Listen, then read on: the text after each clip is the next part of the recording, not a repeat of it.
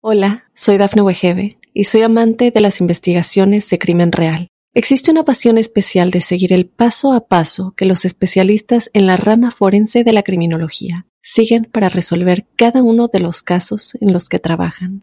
Si tú, como yo, eres una de las personas que encuentran fascinante escuchar este tipo de investigaciones, te invito a escuchar el podcast Trazos Criminales con la experta en perfilación criminal, Laura Quiñones Orquiza en tu plataforma de audio favorita.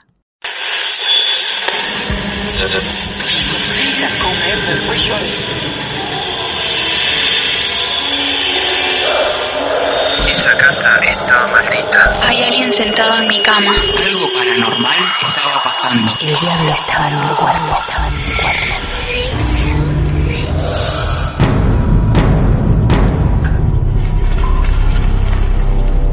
Atención amigos y amigas que estamos por sacar pasaje a otra historia real. De esto nos alimentamos.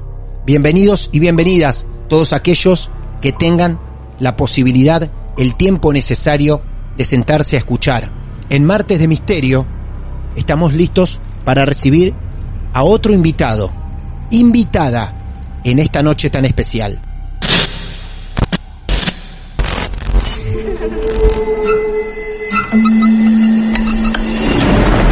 Los seres vacíos nos observan. Hasta hoy se registran muchos reportes de actividad paranormal en él. Veo cosas que no puedo explicar. Hay alguien sentado en esa silla. Está aquí. El misterio está fundamentado en el silencio. Pero ya es hora de hablarlo entre todos. Esto es...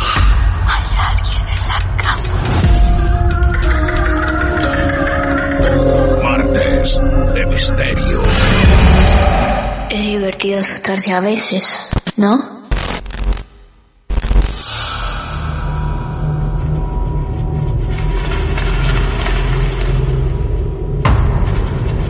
Y para llegar a la historia real de esta noche de Mar del Plata tenemos que viajar bastante al norte de nuestro país.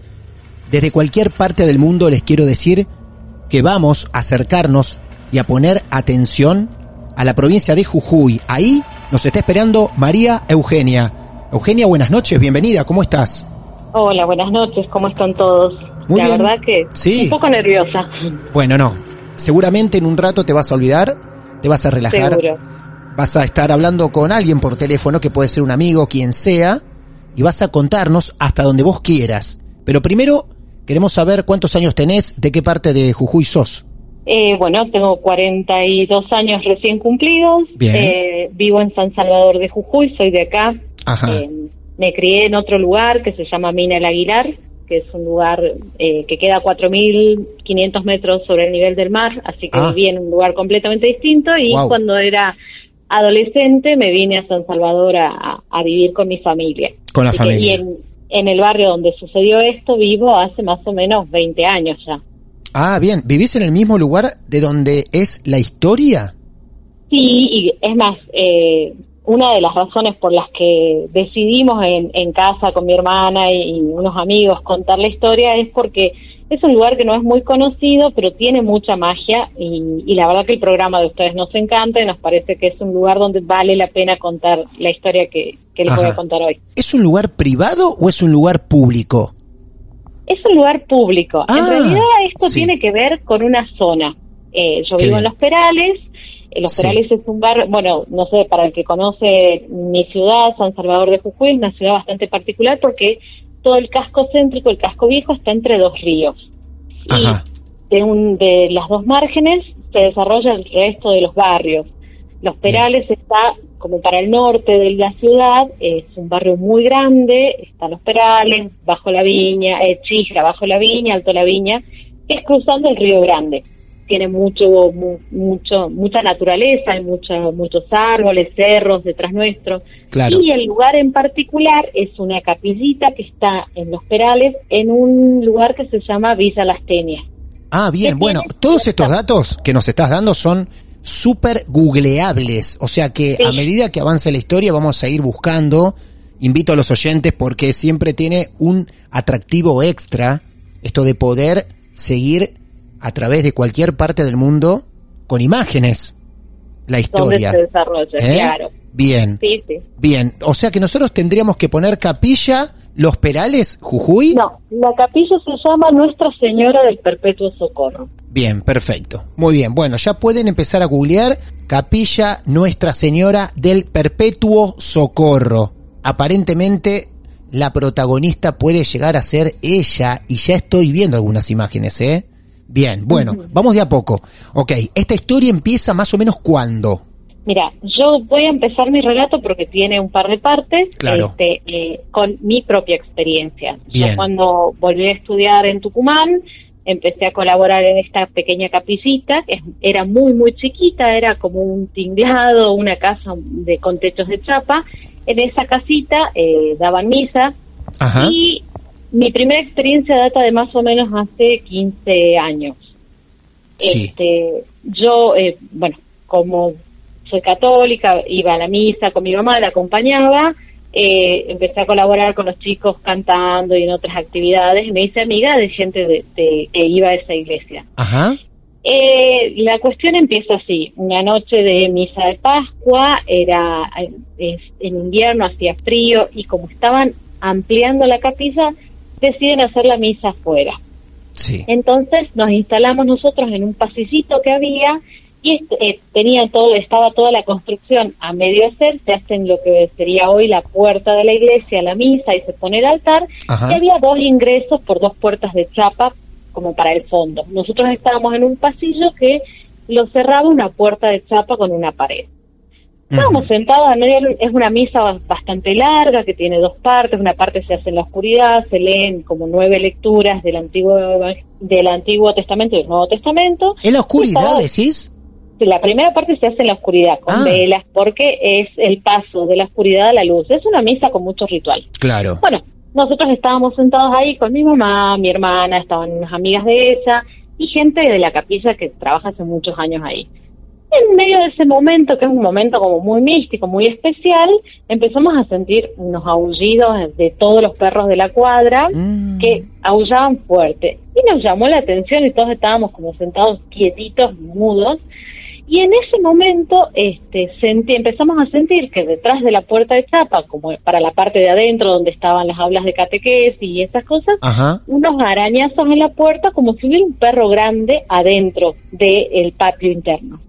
Entonces una de las señoras, que se llama Rosita, que es de esas señoras de, de iglesia bien mandonas, le dice a uno de los chicos, que es un chico alto, grandote, portachón, que hoy es bombero, le dice, ay Juan, anda a fijarte porque seguro que un perro se metió y va a estar mordiendo los manteles, haciendo lío adentro, anda a ver si un perro se metió no había muchos lugares por donde meterse, de hecho que del otro lado estaba el altar y no se podía entrar por ahí. Claro. Entonces Juan obedientemente va, da la vuelta, se mete por el costado, abre la otra puerta y entra al patio donde se supondría que tendría que estar el perro. A un no había patio. nada. A un patio, interno. interno. Bien. Exacto. Bien. Y no había nada. Claro. No había perro, no había nada. Pero Nada. nosotros, que éramos como seis personas, sentimos del otro lado de la chapa que rayaban la chapa. Para entrar a ese lugar donde estaban ustedes.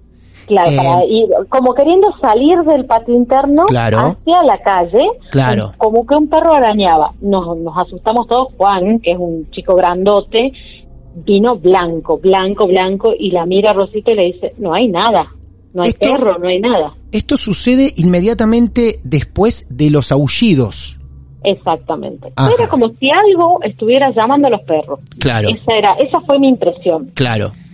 Y esa noche, eh, uno de, de estas personas que estaba sentada ahí después de la misa, porque en esa misa se bendice el fuego, el agua, en esa misa agarra lo que queda del agua bendita y empieza a tirar por todos los costados y comentan, porque yo recién llegaba, a- me incorporaba a la comunidad, que eso era algo que tenían que hacer siempre. Bueno, yo me quedé como, digo, ¿qué pasa acá? Raro. Repetime, repetime otra vez lo que tenían que hacer, ese procedimiento, ¿cómo era? Con el agua bendita Sí. tenían que rociar todos los costados de la iglesia. Iba este señor con una jarra rociando agua bendita y rezando. Ajá. Y comentan ahí, comenta que eh, lo hacía o él o lo hacía el seminarista que estuviera, siempre le encargaban que rociar agua bendita a- en los patios, en todos lados. Me Claro. llamó la atención, pero tampoco quise indagar mucho. Me quedé preguntándome qué había pasado. Claro. Y pasó un tiempo y comenta un vecino, porque como yo daba catequesis eh, y charlaba con la gente, y comenta un vecino, dice que están cansados de escuchar los ruidos que hay en la capilla por la noche. Entonces, le preguntamos qué ruidos y comentan que de noche se escuchaba como que rompían vidrios, tiraban bancos, se escuchaba como si alguien estuviera enojado adentro de la iglesia rompiendo cosas. Iban a la mañana siguiente, le avisaban a la gente que tenía la llave, que vivía cerca de la capilla, por si había entrado un ladrón o algún malviviente y no había nada. Nada, estaba todo en orden, todo cerrado, todo bien.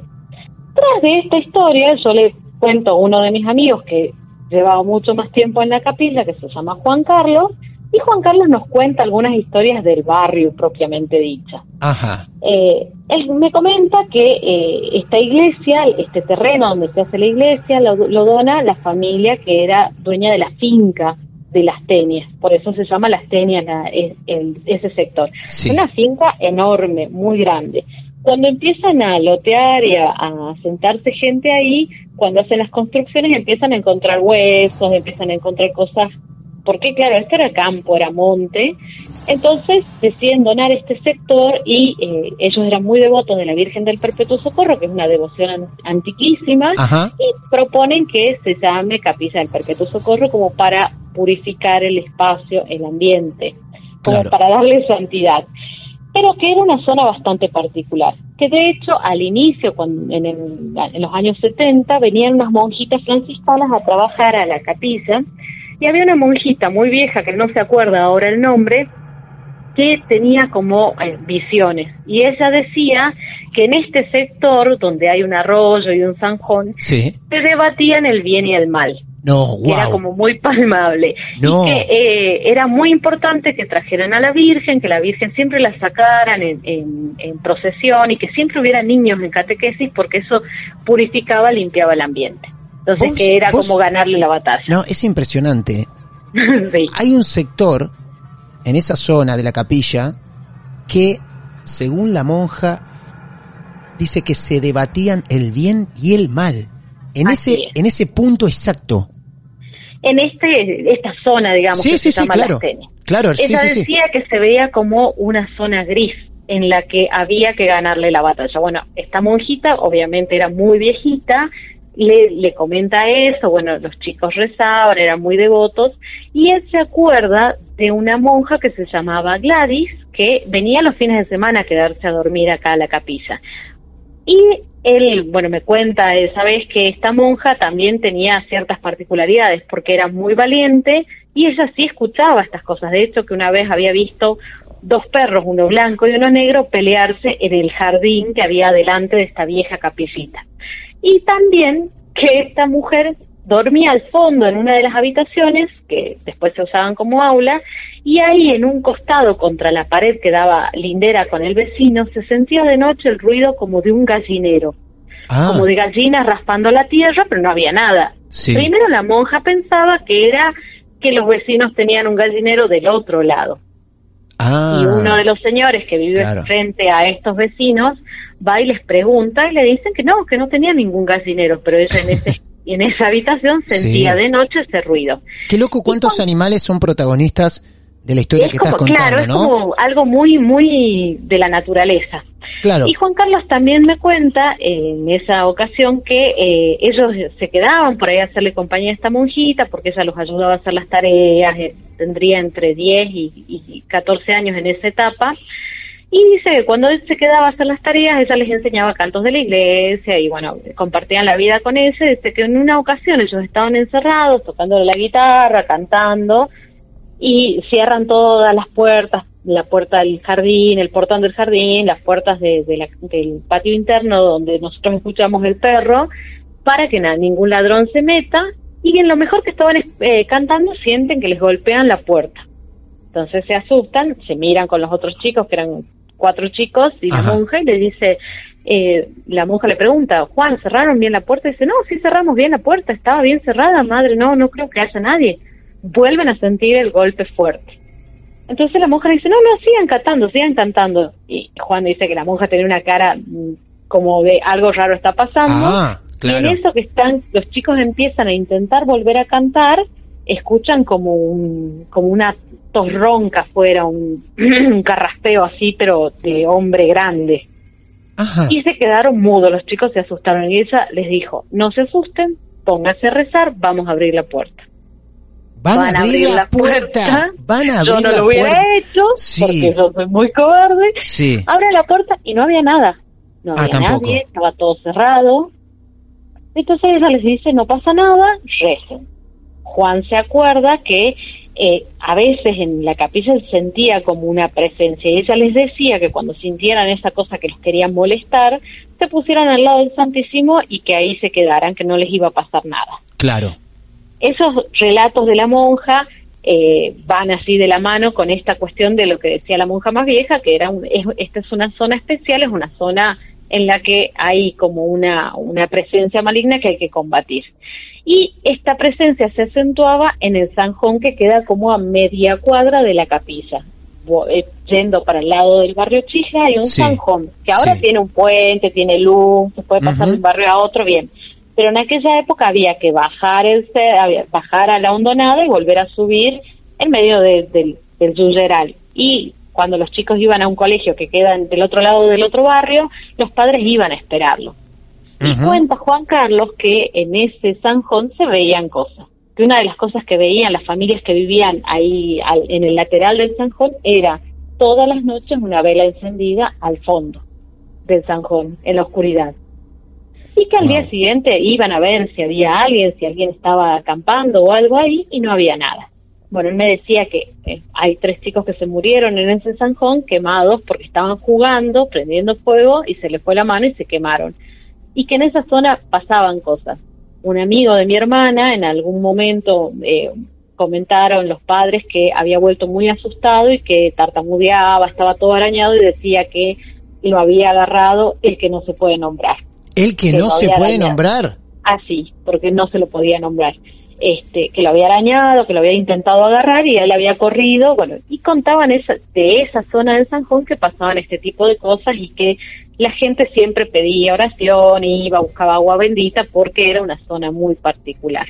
Esa es más o menos la historia del, del sector, del barrio. Del barrio, Yo claro. lo que me entero es, me entero después de que me pasa esto del portón, del perro, me cuenta Juan Carlos, y después pasó un tiempo, cuando nos volvemos a encontrar, le pregunto yo, ¿por qué al lado de esta, de esta capillita hay una casa, una casa que tiene unos azulejos celestes, que no vive nadie? Nuestra intriga era eh, si esa casa la iban a vender o qué, porque siempre soñábamos con ampliar la capillita porque va mucha gente Es una casa, es una casa que queda pegada a la capilla. pegada al Pegada. lado, al lado de la capilla. Bien, Y él ahí me cuenta que la señora que vivía en esa casa ya no vivía más porque el hijo se ahorcó en esa casa. Ah, por favor.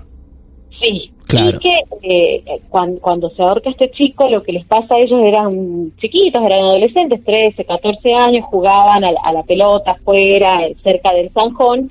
Dicen que normalmente los chicos volvían de la escuela técnica, cruzaban el Sanjón, pasaban y se quedaban jugando. Lo ven pasar a este chico, lo saludan y él no lo saluda. Ponele una tarde de verano tipo 8 de la noche, lo ven pasar y no lo saluda. Ajá. Y comentan entre ellos, che, mira este que no saluda, qué mal. Al rato sienten las sirenas, sienten la policía, es un barrio muy chiquito, es un sector muy chiquito, cuando van a ver era que el chico se había ahorcado, pero se había ahorcado hace mucho rato y no había pasado por ahí. No. Se asustaron todos, se quedaron todos mudos, duros, Claro. porque eh, fue como una premonición. Y quedó esta cuestión de que la casa tiene así una vibra extraña, Extraña. rara. Así que bueno, esas son más o menos las experiencias que Qué me bárbaro. contaba Juan Carlos. Sí. En fin, entre las cosas que pasaron por ahí, también eh, me acuerdo que así como los vecinos contaban esta cuestión de que a ellos los, eh, los molestaban los ruidos que había, le ha pasado también a la señora que limpia la capilla, y esto no hace mucho, hará hace tres, cuatro años que limpia la capilla, Sí. sábados va con los hijos a limpiar, que ponerle eso sacaba la manguera, acomodaba todo, se iban a otro lado y la manguera ya no estaba en el mismo lugar. La Estaba- manguera, la manguera entera se corría, es in- se increíble. corría del lugar o se corría el escobillón. Y eh, uno de los hijos de ella que la ayuda a limpiar la capilla dice que una vez va al fondo de la capilla porque ahora la nave principal es una- un, un espacio muy grande, muy lindo construido y atrás hay tres aulas abajo, tres aulas arriba y un pasillo largo que tiene un portón de una reja. Sí. Y arriba te- tiene un zoom. Es una, una capicita muy bonita, no mucho más grande de lo que era antes. Bueno, el hijo camina por el pasillo y se va al fondo para, para ir a sacar agua de los baños y ve en el- la pared del fondo alguien parado de espaldas a él, o sea, mirando hacia la pared, un hombre parado ahí. Dice que lo miró y se asustó y dice, va, va adelante le dice a la madre, mamá, mamá, hay un señor ahí, ¿estarán por pintar el paredón? La madre le dice, no, qué raro, no me avisaron nada. Vuelven a ir para atrás y no había nadie. Nadie, otra vez, otra vez. El paredón, este es el paredón que da con la casa de esta persona que se habría ahorcado Claro. al lado. Claro. Bueno, ese mismo paredón lo estaban arreglando porque hay mucha humedad, va uno de los señores que colabora en la capilla a arreglar el paredón, pone una escalera para, para pintar desde arriba y cuando se asoma al patio ve que había un hombre ahí con lo que él cree que es un machete. Entonces lo saluda, le dice, eh, qué bueno que esté trabajando. Vuelve a mirar y no estaba el hombre. Entonces baja, pregunta y no había nadie en esa casa. Estaba Pero claro, no vivía nadie. Jura y perjura que vio, al- era a la mañana, no era a la noche, un hombre que estaba en el patio como para limpiar la, la maleza del terreno ese de al lado. Nadie, no había nadie.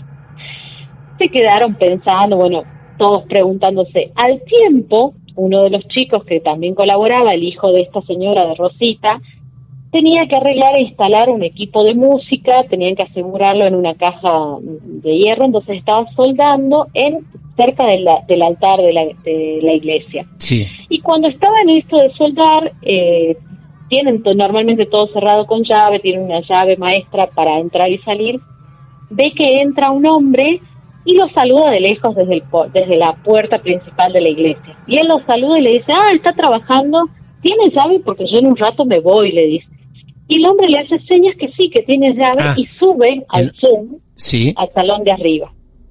Eran como las 11 de la mañana, este chico que, que trabaja normalmente en construcciones, vuelve a su casa a las 12, deja cerrando todo con llave, lo vio al señor este subir y supuso que estaba trabajando en el salón de arriba, que estaba que le faltaba hacer algunas cosas. Claro.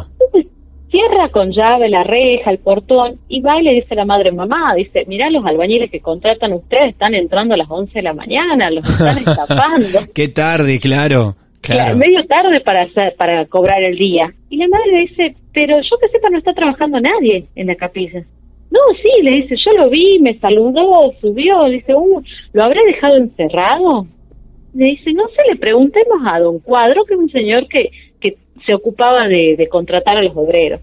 Entonces van, le preguntan a don Cuadro y don Cuadro dice, no, no está trabajando nadie. Ah, ¿Será un ladrón? ¿Estará intentando robar algo? Vamos se van hasta la capilla doña Rosita, el hijo y don Cuadro.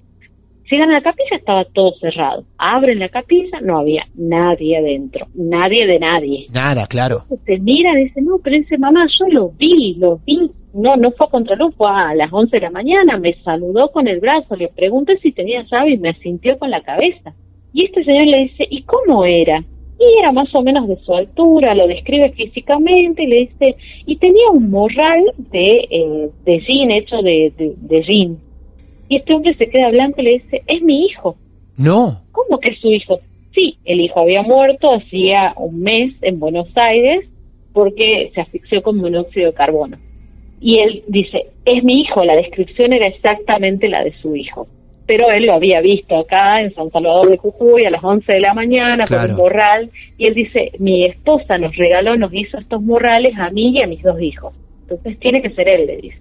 Y quedaron todos así como quietos, Qué locura. pensando qué habrá pasado. Claro. en- La cuestión es que, bueno, El hijo, el hijo eh, fallece en Buenos Aires, no en Jujuy. en Buenos Claro. Aires. Qué extraño, ¿eh? Qué extraño. La cantidad de actividad. La buena noticia de esto, de todo esto, es que las cosas se sentían y desaparecían. O se veían y desaparecían también, ¿no? Hablo por los animales o las presencias que se veían cruzar como algo muy pero natural. después no estaban. pero después no estaban. Qué bárbaro. Exacto. El efecto agua bendita a lo mejor estaba generando este, buenos resultados porque por lo menos las presencias después se iban. ¿Siguen tirando todavía agua bendita alrededor de la capilla? Y yo hace un tiempo que no voy a la iglesia Ah. a, a colaborar. Este año no, no han tenido mucha actividad, pero Claro. por lo que yo sé, sí, todas las veces eh, tiran agua bendita, eh, tratan de mantener en mantenerse en oración. De hecho, que hay un grupo de señoras que hace oración Claro. en la capilla. Claro. Porque eh, se juntaban, cuando son todas señoras muy grandes, todas las mañanas a las 7 de la mañana a hacer oración ahí.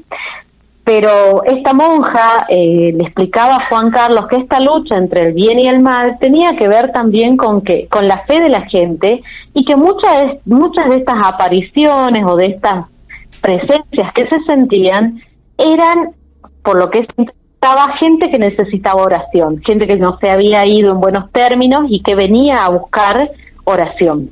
Ajá. Coincidiría con el chico que se suicidó, Claro. con el señor que murió eh, eh, por inhalar monóxido de carbono y, y Juan Carlos se acordaba también que en alguna ocasión, él habiéndose quedado a dormir en la capilla con la monja, eh, escuchaba en la puerta principal de la capillita vieja, que era, como te decía yo, muy sencilla, muy humilde, y tenía unas dos puertas, un- la entrada principal tenía dos puertas que tenían eh, unos, unas ventanitas de vidrio arriba, como que tocaban la puerta de la capilla. Y él, le preguntaba a la monja qué, qué era eso y ella le decía, deben ser almas que vienen a pedir oración. ¿Qué- ¿Con qué naturalidad lo, lo explicaba?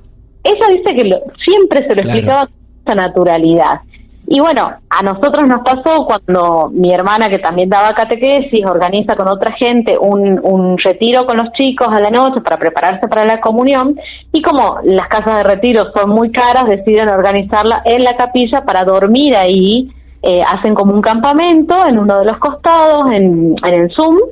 Y los chicos tenían que, que- dormir, ponerle a las 11 de la noche, eran las 2 de la mañana y ella siente unos ruidos en la nave principal.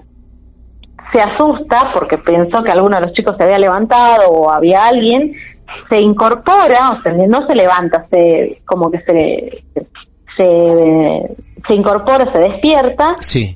eh, sentado en la nave principal una persona. Mira a los chicos, estaban todos durmiendo, despierta a uno de los catequistas que estaba al lado de ella y le dice, mira, mira también, y él también ve a esa persona sentada ahí. No hizo nada, solamente pareciera que caminó entre los chicos y se fue a sentar ahí. No era ninguno de los chicos y después no estuvo, no, ya desapareció, no, no lo sintieron más.